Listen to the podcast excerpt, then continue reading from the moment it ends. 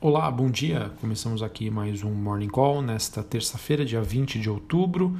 Felipe Vilegas, estrategista da Genial Investimentos. Bom, após uma segunda-feira de queda para as bolsas norte-americanas, estamos amanhecendo com um tom um pouco mais positivo. O mercado que, sem sombra de dúvida, deve ficar volátil até a definição das eleições. E especificamente hoje, os futuros norte-americanos sobem, recuperando parte das perdas da primeira sessão da semana, com os investidores mais atentos ao prazo de Nancy Pelosi, ela que é presidente do Congresso americano, para a obtenção de um acordo hoje com a Casa Branca para mais ajuda dos Estados Unidos em meio a previsões de que nada deve ser aprovado antes do encerramento do processo eleitoral em 3 de novembro. Porém, um porta-voz da presidente da Câmara disse que as diferenças estariam diminuindo nas negociações. Pelosi e o secretário do Tesouro americano devem fazer então uma nova tratativa para tentar fechar um acordo hoje. Dirigentes do Fed pediram mais apoio fiscal para tentar sustentar a recuperação é, econômica é, da recessão aí que foi causada pela pandemia da Covid-19. Então, mais uma vez, os mercados amanhecem com um tom positivo, igual que aconteceu ontem, mas como a gente não teve nenhum avanço significativo, as bolsas acabaram fechando em baixa. Vamos ver se esse movimento, né, ele acontece hoje da mesma maneira ou se não, se a gente tem aí, quem sabe, uma surpresa positiva.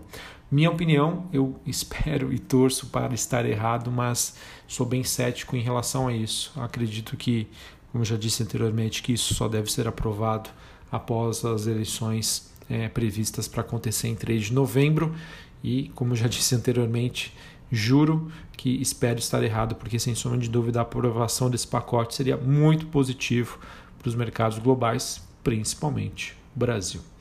Bom, falando sobre outros ativos, nós temos as moedas de países emergentes com viés mais positivo hoje, o rente sul-africano e o peso mexicano apresentando até o momento uma leve alta.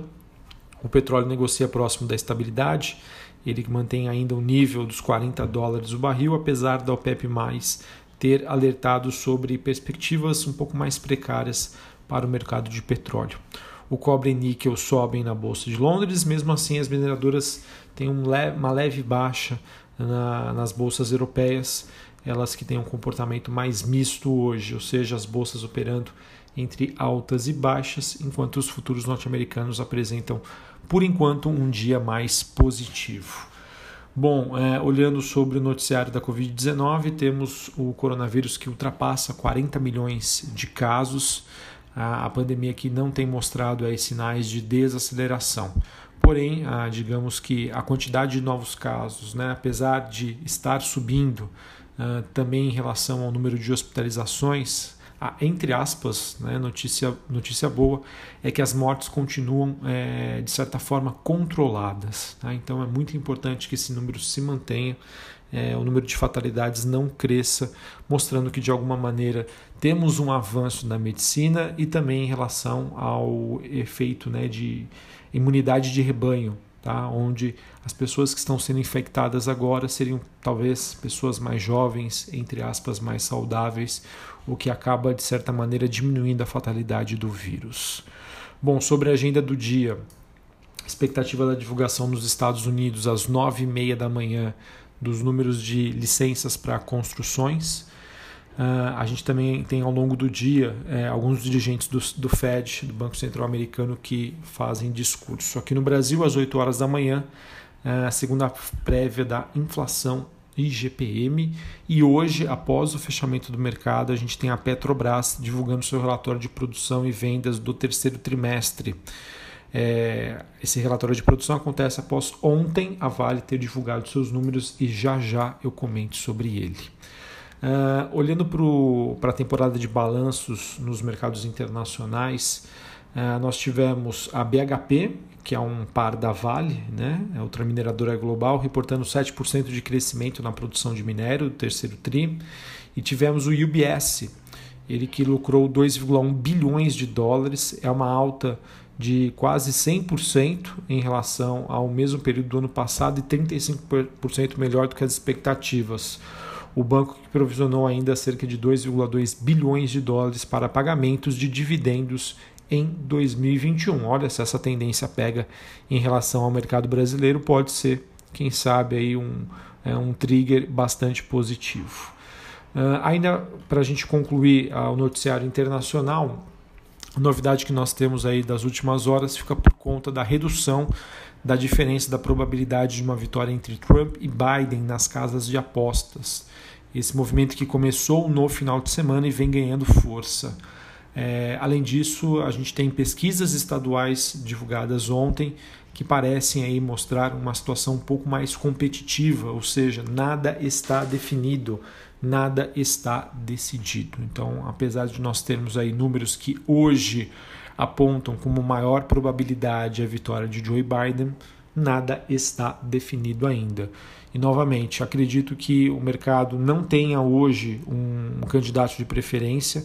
O que o mercado espera é que seja uma eleição com uma transição tranquila, que não haja, não aconteça um processo de judicialização, ou seja, questionamento sobre o resultado final das eleições. Uh, aqui no Brasil, uh, a gente teve ontem né, um dia bem mais positivo do que os mercados internacionais, com sinais de comprometimento do Rodrigo Maia, presidente da Câmara, e do Paulo Guedes, ministro da Economia, sobre a questão fiscal. Tá? Então a gente mostra uh, que a gente consegue observar que é, realmente essa questão fiscal tem sido o, o ponto fraco tá? da, do, do Brasil em relação a como o investidor vê o Brasil como economia e como oportunidade de investimento. Ou seja, um endereçamento deste tema pode sim trazer bons frutos aqui para o Brasil e a gente espera que isso avance é, depois das, ah, das eleições municipais. Tá? A gente sabe que a situação fiscal ainda é muito delicada, sem sombra de dúvida, isso precisa ser feito algo de maneira urgente e, e uma conclusão disso, né, um, um, quem sabe um final feliz possa ser bastante positivo para as ações brasileiras que estão hoje muito atrás do desempenho é, das principais bolsas globais. É, para a gente finalizar, falar sobre o noticiário corporativo, tivemos o grupo Big, ex-Walmart Brasil, sendo aí mais um varejista na fila para realizar sua oferta inicial, o IPO. A rede de supermercados que é controlada hoje pelo fundo de Private Act da Advent já contratou aí sindicatos de bancos para preparar uma abertura de capital. Tivemos uma corporação financeira dos Estados Unidos que tem por objetivo o desenvolvimento internacional. Ele anunciou um aporte de quase um bilhão de dólares em investimentos em projetos brasileiros. A maior parte desses recursos é utilizada pelo Itaú e pelo BTG em empréstimos a pequenas e médias empresa, empresas atingidas pela pandemia. Uh, ontem a gente teve a notícia da BR Malls, ela que sinalizou que estaria em negociações com uma fusão com a Ancar. E, de acordo com reportagem do Globo, a gestora Dynamo vê com bons olhos essa eventual fusão, que poderia criar um dos maiores grupos né, de shoppings do Brasil. É, a Dynamo, que é dona aí de 4,7% da BR Malls. A Banrisul, é, Banrisul, né, Banco do Rio Grande do Sul, informou ontem que concluiu o período de manifestação de interesse para a homologação do seu plano de desligamento voluntário. Ele que teve uma adesão de 903 funcionários. Ontem a gente teve também matéria do valor econômico dizendo que a, o acionista controlador que administra né, a, a, os bens da família que investe na CIA é, sinalizando que estaria aberto para uma proposta pelos ativos aqui no Brasil. A ação subiu bastante ontem, porém, fato relevante divulgado é, na CVM, a CIA negou essas informações que foram publicadas. Acho que isso faz parte do plano estratégico da companhia. Mas não, não tem erro, né? onde há fumaça, há fogo. A CSN informou ontem ao mercado que apresentou pedido é, de registro da sua oferta pública de distribuição primária e secundária das ações da CSN Mineração.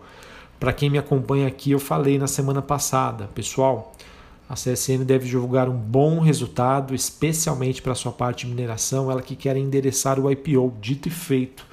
O resultado foi bastante positivo, né? conforme eu já trouxe para vocês na semana passada, e está aqui é, o IPO sendo endereçado. Tá? A empresa que fez pedido para adesão no segmento de nível 2 de governança. A matéria no valor mostra que a EDP Energias do Brasil e a Unidas estariam se unindo numa parceria para desenvolvimento de um carro elétrico. Essa parceria inédita no país, então colocaria inicialmente 100 carros para aluguel com suporte de infraestrutura até fornecimento de dedicado de energia. Bacana notícia positiva aí para ambas as companhias.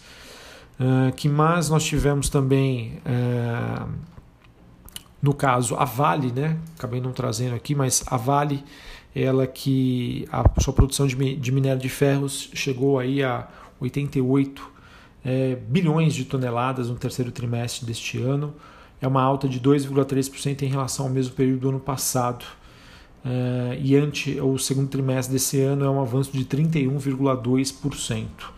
Nos primeiros nove meses do ano, a, a, a, a, produção atingiu aí 215 bilhões aí de toneladas, o que ainda representa uma queda de 3,5% em comparação com o mesmo período do ano passado. A meta da companhia é de uma produção ali em torno de 310 a 330 bilhões aí de toneladas até o final do ano. Vamos ver se ela consegue é, este feito. Tá? Pelo que eu tive acesso às informações, parece que a produção ficou um pouco acima do esperado, mas as vendas acabaram decepcionando um pouco. Vamos ver então como é que a Vale é, consegue reagir nesta manhã frente a esta notícia. Beleza? Bom, então era isso que eu tinha para trazer para vocês em termos de novidades para essa terça-feira. O mercado que ainda é, segue no aguardo uh, sobre as definições de um pacote fiscal nos Estados Unidos.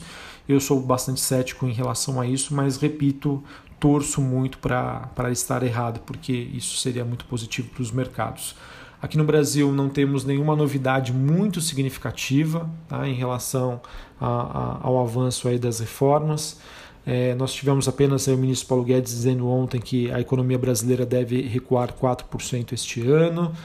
Uh, a gente também teve uma reportagem da Folha mostrando que, apesar das reformas administrativas e tributárias estarem paradas no Congresso, é, o presidente Bolsonaro disse ontem a investidores árabes que o Brasil está promovendo aí reformas estruturais e que vão garantir aí um ambiente seguro e favorável. Né? É um, faz parte aí do discurso do presidente, que não, não deixa de ser algo positivo. Uh, e a gente também teve, de novidades mais positivas, o líder do governo no Senado, a Fernando Bezerra Coelho, ele disse ontem que está em curso negociação para que a casa vote na quinta-feira ou até a próxima semana a nova lei do gás e outros três projetos considerados prioritários. A gente também tem a questão do projeto de cabotagem, que se forem votados uh, e aprovados podem ser muito positivos, mostrando essa força-tarefa do governo em relação ao, ao avanço da sua agenda. Um abraço a todos, uma ótima terça-feira e no aguardo aí de notícias mais positivas, quem sabe. A esperança é a última que morre. Um abraço a todos e até mais.